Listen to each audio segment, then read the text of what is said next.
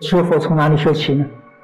不要找别人的过失，不要看别人的过失，不要说别人的过失，从这个地方下手。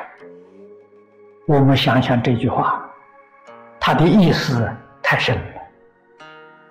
我现在人呢，最大的毛病就是说人家过失，张家长李家短，不碰头就罢了。一碰头，总是说别人过失了，都没有说自己过失。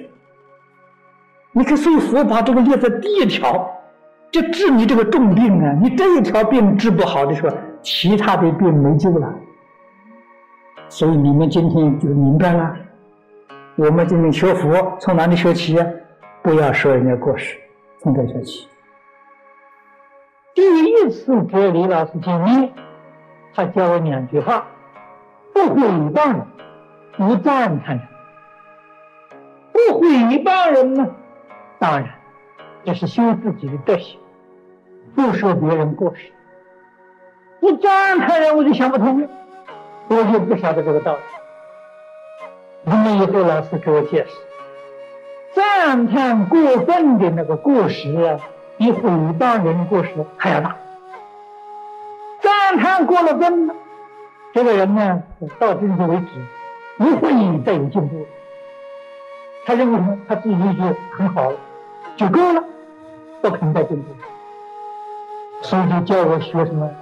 学不诽谤，不赞叹，修这么个法门。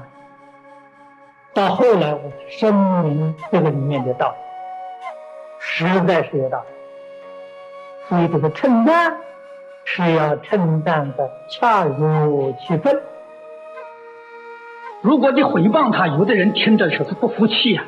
哦，你说我不行，我拼命努力，将来还能出人头地呀。那个人小小有一点成就，你一赞叹他，他得意忘形，我不得了了，这么多人赞叹了，他自己以为了不起了。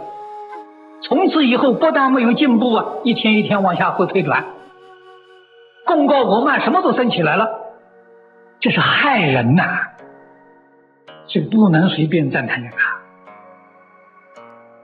说话之前，最好先过滤一下，想一想这句话当不当说，应不应该说，会产生什么样的影响？这个影响是善还是恶？许许多多经论讲到是为，都是按照身口意的排列顺序，唯独佛在。无量寿经把口业摆在第一，这是什么意思？净业三福第一个口业清净，然后才讲深意，意思很深呐。见别人的过失，一定要包容，要掩盖，所谓是隐恶扬善呐。古人的教训是真理呀！我们这样对人，一直令其可改，让他慢慢觉悟，慢慢的回头，给他改过的机会；一则呢，叫他知道有所顾忌。他做恶，别人不是不知道，别人知道而不说他，而包容他。容易使他生惭愧心呐，不敢放纵。这是我们处事对人良好的态度啊。包容人的人不会计较别人的过失，他能包含了，有容乃大了，他的后福大了，他有大德大福。气量小，这人可怜。这个人没有人帮助他，没有人同情他。他在这个世间，那真叫孤家寡人。所以我们学佛，要学佛的心量，心包太虚，量周杀戒。中国古人，稍稍读书明理的人，都知道。隐恶扬善啊，又说：“君子绝交，不言人过。”两个人很不愉快，断交，从此以后不往来了。对方的故事是绝口不谈，这是世间善人呐，何况是修行有道之人呢？更不可能有这些事情。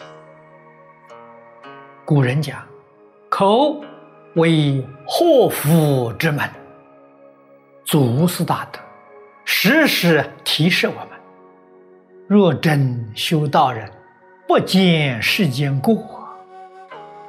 别人有过失，绝口不提。为什么呢？我们如果想别人的过失，说别人的过失，就是自己的过失。我们纯善纯净的心被破坏了。你看到的、听到的，你受人家影响了，不能说成就自己真实的德行。真实德行是什么呢？纯净的心，纯善的行为。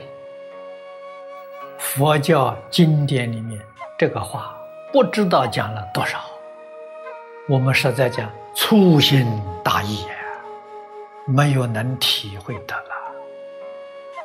听过看过，没有记在心上，没有把它变成自己的生活行为。所以，我们得之不修啊，起心动念呢，依旧是偏邪，不是中正。这是我们自己的过失。念佛人的正语就是一句“南无阿弥陀佛”，念念都念阿弥陀佛，那么四种口业决定不会走。你跟别人往来，说话之前先念一句阿弥陀佛，话是讲完之后也念一句阿弥陀佛，这是念佛人的正语。这句阿弥陀功德不可思议。